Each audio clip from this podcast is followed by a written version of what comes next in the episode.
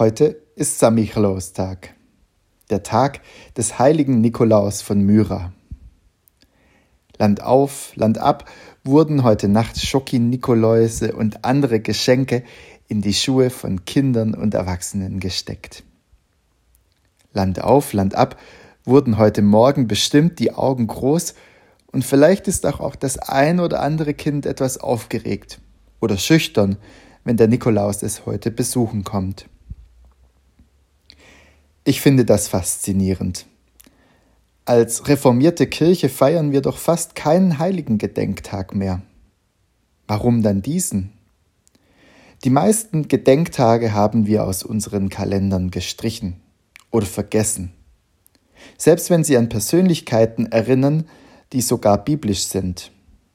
Ich denke da zum Beispiel an Peter und Paul, Petrus und Paulus, denen am 29. Juni gedacht wird oder an Michael und allen Engeln am 29. September. Aber die heiligen Gedenktage, die heute am beliebtesten sind, sind die von Martin am 11. November und eben heute, der Gedenktag an Nikolaus von Myra.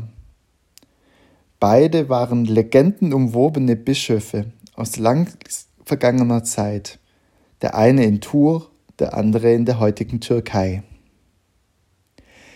Nikolaus von Myra wurde berühmt für eine Geschichte, in der er eigentlich noch gar nicht Bischof war. Eine wichtige Legendensammlung aus dem Mittelalter erzählt von einem Mann, der drei Töchter hatte. Und weil der Mann so arm war, plante er ernsthaft, die drei Töchter, eine nach der anderen, zu verkaufen, um irgendwie überleben zu können. Nikolaus, der neben dem Mann wohnte, hörte von dessen Not und wollte ihm helfen. So kam es, dass Nikolaus bei Nacht heimlich einen Goldklumpen in Stoff einwickelte und dem Nachbarn durchs Fenster warf. Der wunderte sich dann am nächsten Morgen, war aber sehr dankbar dafür. Vom Gold richtete er eine Hochzeit für seine älteste Tochter aus. Bald darauf warf Nikolaus bei Nacht wieder einen Klumpen Gold durchs Fenster, und langsam wurde der Nachbar doch neugierig, wer ihm da so viel Gutes tut. Als Nikolaus dann nach geraumer Zeit die doppelte Menge Gold durchs Nachbarfenster warf, wachte der Mann davon mitten in der Nacht auf und lief dem Unbekannten schnell hinterher.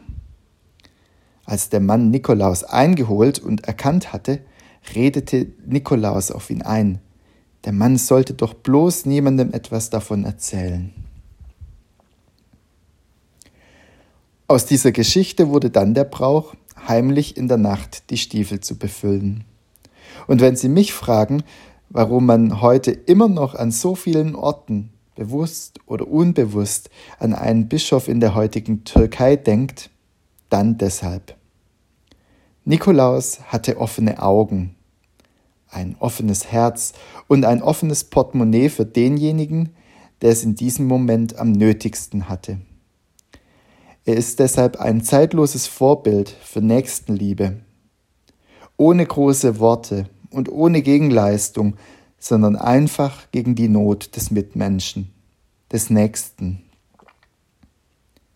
Mit Großherzigkeit und Offenheit macht man dann auch nicht nur Kindern Freude, sondern auch den Erwachsenen. Ich bin Martin Rahn-Kechele, Pfarrer in der reformierten Kirchgemeinde Maikirch.